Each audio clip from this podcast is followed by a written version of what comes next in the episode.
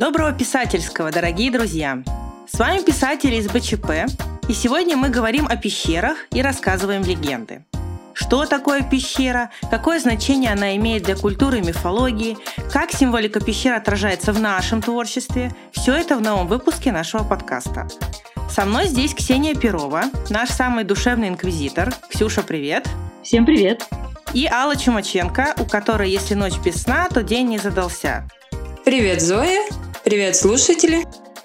Пещера. Вспомним, что это такое из области географии. Это полость естественного происхождения, которая находится в верхней части земной коры и связана с поверхностью одним или несколькими входными отверстиями.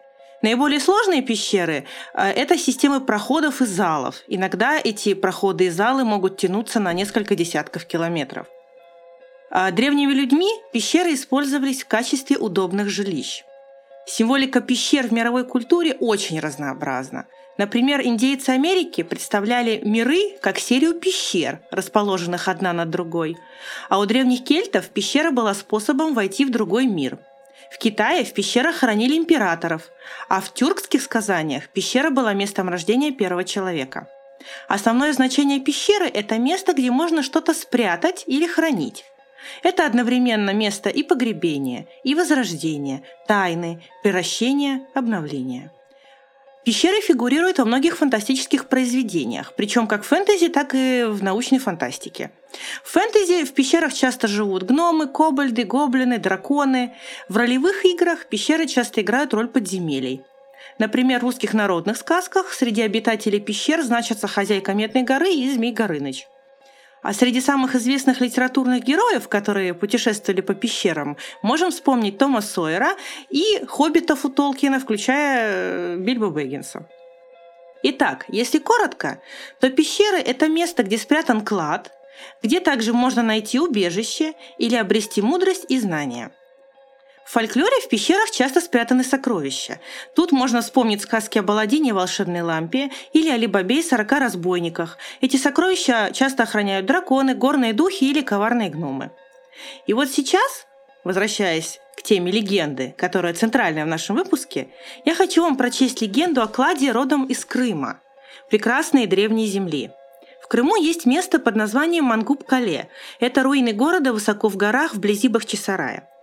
Когда-то Мангуб был городом полным храмов и дворцов, центром ремесел и торговли, столицей процветающего княжества Феодоро. Но в 15 веке нашей эры Крым захватили турки-османы. Они подошли к столице, но сходу взять город не могли, и лишь через полгода хитростью захватили Мангуб, выманив защитников за стены крепости. Турки перестроили крепость, назвали ее Мангуб-Кале и расположили там гарнизон. В казематах Мангубской цитадели держали пленников. Итак, легенда называется об удалом казаке и жадном турке. Во время турецкого владычества в Крыму жил на Мангупе Паша, начальник крепостной стражи. Больше всего любил Паша деньги. С окрестных жителей он собирал налоги. Солдат своих много раз посылал грабить ближние селения. Когда турки приводили в Мангуб пленных, Паша сам обыскивал их и забирал себе все ценное – Среди узников мангупа в каменном склепе на мысе Дырявом, окруженном с трех сторон пропастью, томился казак-запорожец. Турки надеялись получить за него большой выкуп. Часто Паша вызывал к себе пленника и заставлял его рассказывать о странах, где тот побывал, о походах и битвах. Любил Паша такие рассказы. А еще пуще любил он слушать о золоте, о драгоценных камнях и дорогих тканях, которые довелось увидеть казаку. Тогда глаза Паши загорались жадностью. Он забывал обо всем на свете и в грезах видел себя обладателем несметных сокровищ. Однажды в вечерний час Паша вызвал к себе пленного казака, чтобы послушать его очередной рассказ. «Ослабь мои кандалы, дай мне размять немного руки и ноги», – попросил казак. «Хочу рассказать тебе быль о кладе, который запрятали когда-то здесь казаки. Молчал я все время о нем. Да вижу, хороший ты человек и стал рассказывать казак. Да так, как никогда не говорил. Лилась его неторопливая речь о том, как пленные казаки пронесли много золота с собой в крепость, как сумели его спрятать в какой-то пещере, и эту пещеру можно найти, если хорошенько поискать. Смотрел казак прямо в глаза Паше, смотрел, завораживал. И вот уже потускнели глаза турка, смежились веки, уснул свирепый властелин. Спит он и видит сон, будто стоит в обширном подземелье. Присматривается он внимательнее и в свете, падающем из небольших отдушин, узнает каземат в глубоких подвалах Мангупа, куда турки бросали самых стойких своих противников. Зачем же он сюда спустился? Ах, ведь об этом каземате говорил пленник. Тут где-то и клад спрятан. Где же богатство, которым насытится он на всю жизнь? Надо искать. Медленно ступал Паша по неровному полу, приглядывался к каждому бугорку, каждой расщелине, и вдруг в одном месте заметил, будто что-то сверкает. Стал копать и выгреб из ямы груду золота. Кольца, браслеты, золотые денежки. Сидел Паша у мерцающего металла, трясся в лихорадке от радости. «Правду сказал казак, добрый человек, истинную правду». Вдруг услышал он голос. Испуганный поднял глаза и увидел перед собой женщину неописуемой красоты. Потупя взор, красавица сказала – ты хочешь овладеть моими сокровищами, но я их берегу для того, кто пожелает стать моим мужем». Паша смотрел на нее разгорающимся взором. «Не я ли твой суженый, прекрасная женщина?» – спросил он. «Тогда дай клятву, что ты соединишься со мной, и золото твое», – ответила женщина. «Клянусь», – сказал Паша и хотел схватить ее руку, но наткнулся на камень. В подземелье раздался шум шагов и замер вдали. Проснулся турок. Пленника не было. На земле валялись его цепи. Бежал казак. Паша не стал преследовать беглеца, так поверил он его рассказу. С той поры турок потерял покой. Он обыскал все казематы во всех подземельях крепости, но нигде ничего не обнаружил. Тогда он стал обыскивать окрестности. Золото и драгоценности мерещились ему днем и ночью. Он лазил по скалам, забирался в ущелья, в пещеры, но золота нигде не находил. Однажды Паша взобрался на скалу, увидел там какую-то расщелину, попытался к ней подобраться, но сорвался и рухнул вниз. Там нашел он свою смерть. Окрестные жители говорят, что жадный турок не сам упал, а был затянут в пропасть злым духом, живущим в подземельях Мангупа. И еще говорят, что душа турка будет долго бродить возле Мангупа, высматривая вход в заветное подземелье, где хранится казачий клад. Жадная душа не успокоится, пока бег времени не сотрет ее с лица земли. Часто раздается в скалах Мангупа оглушительный хохот. То, говорят, удалой казак, веселая душа, смеется над одураченным турком. Конец. Замечательная легенда, Зоя.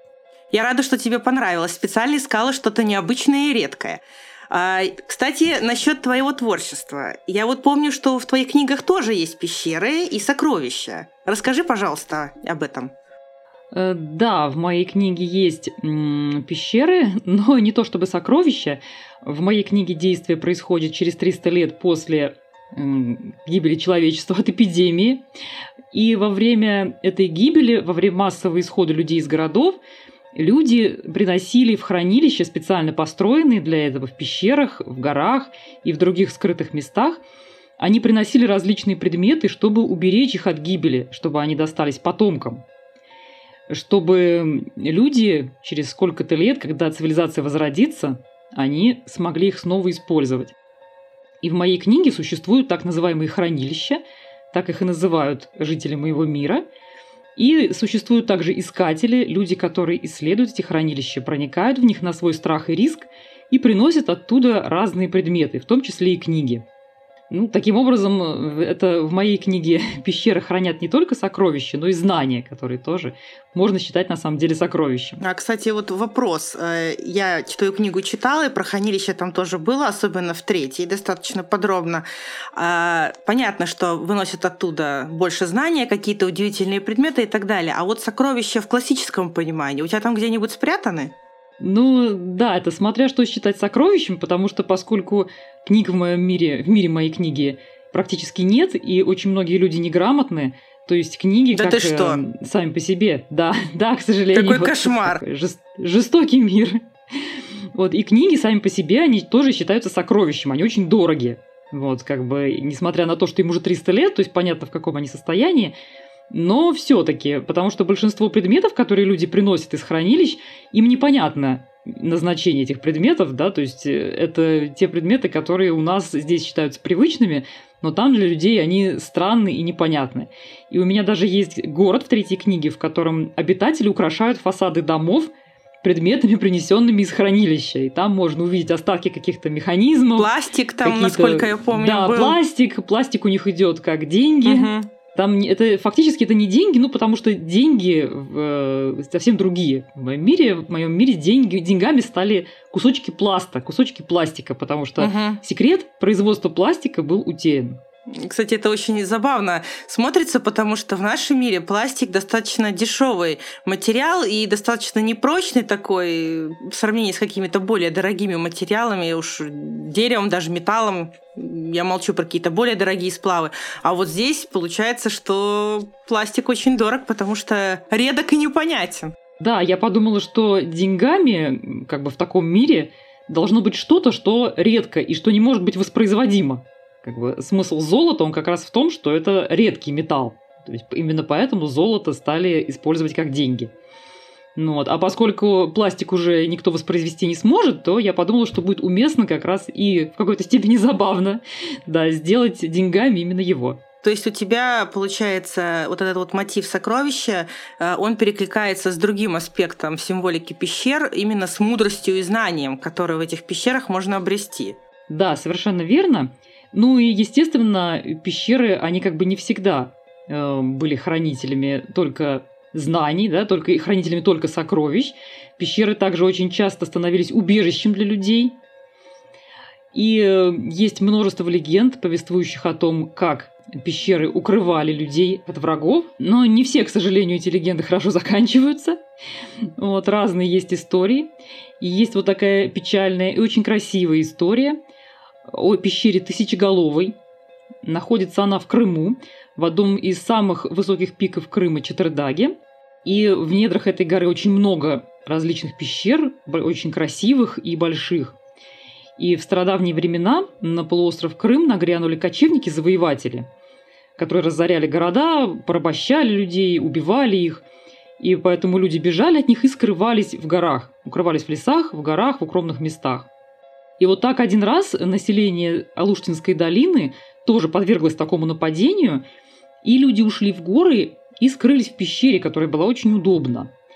Она таким образом была расположена, что вход в нее был очень узкий, незаметный, и следом шла длинная нора, по которой мог пройти только один человек.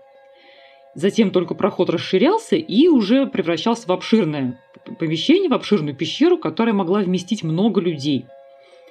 И в этом убежище люди считали себя в безопасности. А у входа они поставили стражу, чтобы кочевники не могли незамеченными подобраться к пещере. Но поскольку люди из пещеры боялись выйти, они очень быстро начали страдать от голода и жажды. И одна смелая девушка выбралась на поверхность и нашла родник. Но поскольку много людей тоже не могли ходить к роднику, они боялись, что их заметят. И эта девушка, она каждую ночь выходила, набирала воды и приносила в этих сосудах туда, в пещеру, эту воду к людям. Поскольку она шла, и из ее сосудов капала вода по обе стороны тропы, то в этих местах выросли чудесные цветы. Ну, как она шла на, на этой тропке. И отряд кочевников, когда он начал искать, как бы видят, людей нет. Они пошли искать их, начали обыскивать предгорья, и они увидели вот эту цепочку ярких цветов, которая вела от родника куда-то в заросли. И когда вражеские воины пошли по этой цепочке, они заметили вход в пещеру, увидели следы множества людей и догадались, что люди скрываются там. Тогда они развели костер у входа в пещеру и набрали хвороста и сухой травы, и дым пошел как бы по этому проходу в пещеру, и внутри все погибли. Мужчины, женщины и дети задохнулись от дыма. И когда спустя много десятилетий какие-то смельчаки проникли в эту пещеру, то увидели, что весь пол покрыт человеческими костями. Там лежали кости и черепа погибших. И люди, побывавшие в этой пещере могиле, потрясенные, спустились в долину и поведали об этом. С тех пор эта пещера называется Тысячеголовой, потому что в ней нашли тысячу черепов, тысячу останков погибших людей. А какая грустная у тебя легенда получилась, Ксюша. Давай немножко все-таки позитива добавим, э, такого личного опыта. Расскажи, а ты сама в пещерах была когда-нибудь? Э, Да, я была в пещерах несколько раз. Первый раз э, в Саблинских пещерах, это находится под Санкт-Петербургом, в Ленинградской области. Да, я, я знаю, да. Я, я там тоже была, но мне там не понравилось. Да, мне тоже как-то... Я, вот, я небольшой как бы фанат пещер, Конечно, есть очень красивые, и я была, в частности, в Алуштинских пещерах. А, это, это тоже Крым, если я правильно помню, да? Да, да, да, в Крыму. Вот, конечно, там потрясающие, как бы тоже очень красивые пещеры. Но сама по себе пещера, конечно, она, ну, такое, она неприятное место, потому что она не такая как-то, не то что клаустрофобия, да, одолевает в этот момент, но просто чувствуется, что это место не для жилья.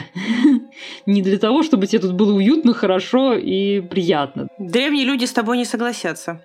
Ну, им деваться было некуда. Лучше, конечно, пещера, чем совсем ну ничего, ну, да, да? Ну да. Вот. Ну и, конечно, если ты костер там разжигаешь, да, и ты как-то там обустраиваешься, то, наверное, это может быть уютным местом. Но поскольку в современных пещерах, если ты знаешь, запрещено, да, даже прикасаться да, к стенам да, да, пещер, да. потому что эм, бактерии, которые попадают на стены пещеры, они могут просто погубить как бы вот всю эту вот красоту, которая там пещерах находится. Поэтому ты только как в музее, да, то есть uh-huh, ходишь, uh-huh. смотришь, боишься как бы дышать даже на все это. И, конечно, это вряд ли можно назвать уютным местом. Ну, я вот э, лично в полноценной пещере вот прямо, чтобы по всем канонам не была, но что касается пещерных городов, вот я сегодня читала легенду о Мангуб-Кале, а, э, но лично там я, к сожалению, не была, не получилось. А вот э, в другом пещерном городе я была, это Чуфут-Кале, он там же, в районе Бахчисарая, находится, э, в паре километров от него, тоже на горном плато. Вот, примерно в 500 э, метрах над уровнем моря. Довольно высокая точка. И туда довольно тяжело подниматься неподготовленному человеку. Но я до туда дошла, чем я очень горжусь. Вот, это тоже средневековый город-крепость. Там тоже в свое время турки жили, золотоордынские ханы, кто там только не жил. Вот, также там жили караимы, так называли крымских евреев. Это такая народность была отдельная. Вот. И что интересно, хочу сказать, там пещерных именно жилищ не очень много. А, там уже позже строили нормальные каменные дома.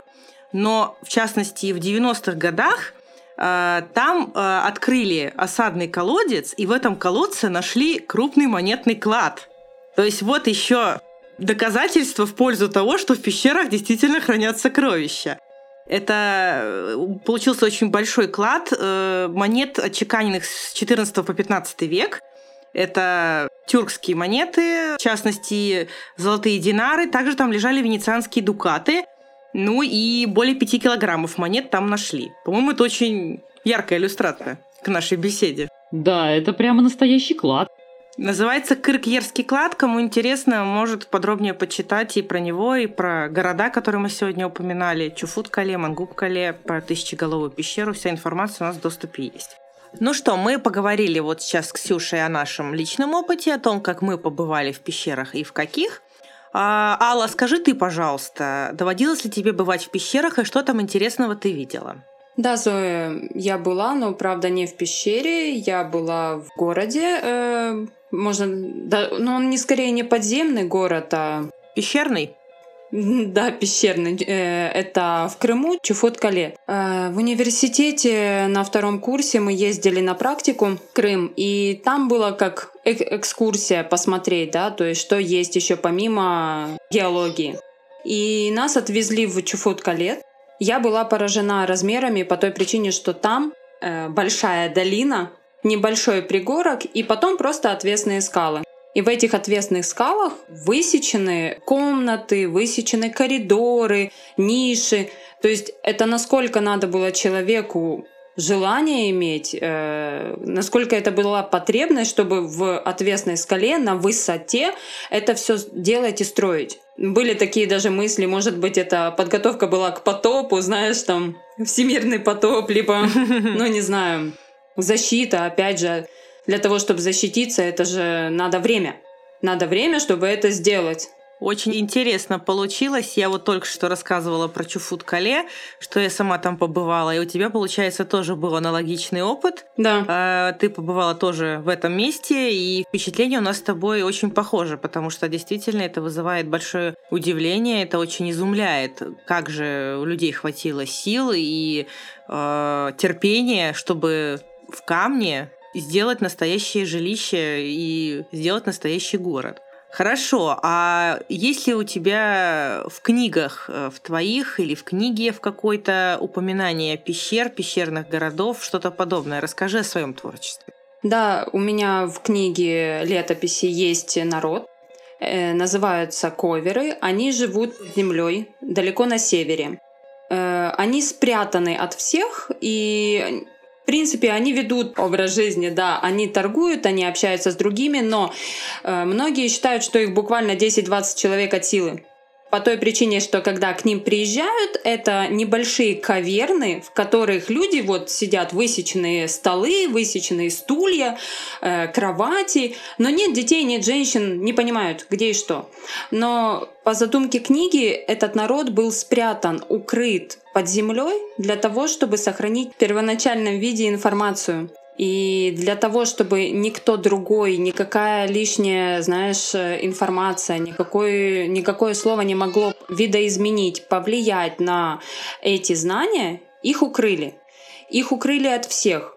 Да, они выходят, да, они общаются, но это единицы, это те люди, которые способны э, отделять, так скажем, свои истинные знания, которые они хранят, и то, что к ним приходит. Угу. То есть э, когда я увидела Чуфют Калет, э, я подумала, что скорее всего, что люди хотели что-то сохранить. Да и в пещерах, в принципе, очень хорошо все сохраняется. В пещерах, вот в таких городах оно мало подвергается какому-то видоизменению. Угу. И также у меня. А, ну, очень интересно. Я надеюсь, что потом будет э, более понятно, что у тебя за люди такие, что они там хранят и от чего они, наверное, прячутся. Да, ведь не только мы в пещерах что-то храним, и не только мы там ищем сокровища, но это также хорошее, удобное место, чтобы спрятаться. Вот Ксюша как раз нам читала легенду о том, как э, в одной из крымских пещер все время прятались люди. К сожалению, кончилось это у них не очень хорошо, они все погибли. Вот, но я думаю, что у тебя тоже найдется какая-то легенда э, про пещеры и какие какую-то символику с этим связанную. Расскажи. Ну, знаешь, вот э, возвращаясь к знаниям, у меня в моей книге, да, и я вот знания храню. А многие знания могут приобрести, например, в пещере. И так я слышала, например, две легенды. Первая легенда, ну, для меня была открытием по той причине, что мы все ее знаем. Это легенда про четырех всадников апокалипсиса. И я только недавно узнала о том, что святой Иоанн Богослов узрел этих всадников э, в пещере острова Патнес. То есть он уединился, был аскетом, и он это узрел. Он узнал об этих всадниках. И также второй святой, он э, ушел э, в пещеры, старец Игнатий, и после этого стал целителем. Даже до сих пор многие утверждают, что придя в эту пещеру и подойдя к тому столу, где он исцелял у людей, э, этот стол сейчас расколот. С одной стороны, эта столешня, она холодная, с другой горячая. И если ты притронешься, по легенде, к горячей столешнице, то ты исцелишься. Угу. То есть я знаю вот, что люди получали информацию, да, получали силы какие-то в пещерах. А у тебя есть как что-то на этот счет? Ну вот ты говоришь сейчас про обретение мудрости знаний. Я вот еще вспомнила, что иногда, да, пещера была священным местом, где не просто проводились какие-то ритуалы, но где действительно можно было обрести мудрость, какое-то знание, и где еще можно было пройти посвящение или своеобразный обряд инициации, то есть родиться для новой жизни, получить какое-то преображение, там, духовное, физическое и так далее. Э, то есть пещера – это такое э, место, где можно встретиться с какими-то высшими силами, с божеством и так далее. Э, на самом деле в моей книге нет такого, наверное, точного воспроизведения вот этой идеи об обретении мудрости, но подземелье в моей книге «Дорога к себе» действительно есть. Это подземный город, который находится под э, столицей главного государства людей. И мой герой, попадая в это подземелье, он действительно, э, ну, инициацию, может быть, это очень громкое слово, но он проходит определенные испытания, которые помогают ему преобразиться, и выходит он оттуда уже другим человеком. Но дело в том, что испытания это, это не положительные, не позитивные, они его, безусловно, меняют. После этого города он оказывается на распутье, потому что он не знает, как ему дальше жить и как ему дальше действовать, потому что то, во что он верил э, раньше, и то, во что он верил не так давно, оказалось э, неправильным или нехорошим каким-то. Вот. Э, поэтому с этой точки зрения вот это место можно рассматривать как важный этап на его пути. И вот сейчас я хотела бы прочитать небольшой отрывок из своей книги, где как раз некоторые черты этого подземного города раскрываются, и о тайнах, которые скрывает этот город, там тоже немного есть. Итак, трудно было выбрать более подходящее убежище, чем то, которое занимал Темный Орден – Ультуна, цитадель под землей, не зря получила свое название. Подземелья шли подо всем Виаренам, перемежаясь переходами, галереями, залами. И большими, как главный зал, и совсем маленькими, где жили члены Ордена, хранились книги, артефакты, запасы продовольствия, оружия. Были и теплицы, где за растениями ухаживали даэны и кое-кто из ультунских магов – Ламинар, само собой, удивлялся, откуда под городом столько туннелей, кто их прокопал. И Нер, давно не новичок в Ультуне, объяснил, что некоторые из них проделали сами темные, но большинство было здесь задолго до прихода Альмара. «Неужели люди, строившие Виарен, не знали об этих подземельях?» – просил Пулельф. «Вероятно, не знали, иначе пользовались бы ими», – ответил Тейнар. «Может, магистру известно и больше нашего, но он никогда об этом не говорит». Ясно одно, подземелья очень и очень древние. Инер, добровольно взявшийся опекать Ламинара, показала ему всю Ультуну, с дозволения Альмара, разумеется. И юный маг видел непонятные рисунки, высеченные в каменной стене в одном из коридоров, кончавшимся тупиком. «Что же за тайну скрывают эти подземелья?» – подумал он. Конец отрывка. Тайну эту мы немножко приоткроем, только в третьей книге, это не спойлер, но, э, естественно, потому что я сейчас не скажу, что именно там откроется, но объяснение эти рисунки действительно получат, причем довольно неожиданное. Так что вот, у меня подземелье в книге вот такое. Обалдеть, классно. Вот знаешь, есть в народных сказках наших я э, рассказ, кстати, писала вот по поводу Ягини, может, видела. Да. А, там у нас по легендам, инициацию дети проходили некоторые в печи. Угу. Их заносили в печь, выпекали, и потом они как бы рождались в новом роде. Ну, это те, которые брошенные, там, либо остались без родителей. Угу. И вот у нас много вот есть таких моментов, что в пещерах, либо вот подобие пещеры, как печка, да, тоже это такое каменное сооружение, проходит инициация изменяется состояние разума или не только. Интересно. В общем, пещера в любом случае, да, таинственное такое загадочное место, где могут проходить, происходить всякие чудеса, как злые, так и добрые. Как любое место на Земле, которое не совсем привычное для людей, оно, естественно, обрастает и тайнами, и легендами, и всем подобным. Итак, дорогие слушатели, мы сегодня с вами поговорили о пещерах, как в реальном мире, так и в мифологическом, в культурном. Сейчас я коротко суммирую, что мы сегодня с вами успели обсудить. А, пещера с первобытных времен э, считалась символом убежища, укрытия, возрождения. В пещерах что-то прятали, что-то находили, сокровища, мудрость, тайные знания, получали э, перерождение, проходили инициацию. Также у некоторых народов пещера имела и негативное значение. Например, э, там мог находиться загробный мир или вход в него, а древние кельты считали пещеры входами в ад. В любом случае, пещера – это таинственные врата в подземный мир, и это впечатление усиливается, конечно, их структурой, причудливыми сталактитами, сталагмитами, Э, пещеры многие достаточно красивые, интересные места. Не, не зря э, люди приписывали им такие свойства, и во многих легендах там рождались боги, герои, пребывали отшельники, получали пророчества и тому подобное. Надеюсь, что вам понравился наш сегодняшний выпуск и было интересно вместе с нами исследовать легенды и находить какие-то образы и в нашем собственном творчестве. И э, в следующем нашем выпуске мы э, побеседуем с нашими писателями из БЧП о э, достаточно известной э, на данный момент книге э, писательницы Ли Арден. Это «Мара и Морок». Поговорим о том, что же это за книга, почему она так популярна. Попробуем вместе найти ответ на вопрос, что же делает книгу популярной. А сегодня мы с вами прощаемся. Хороших вам книг. До встречи с БЧП. Пока. Пока. Спасибо, что слушали нас. Пока-пока.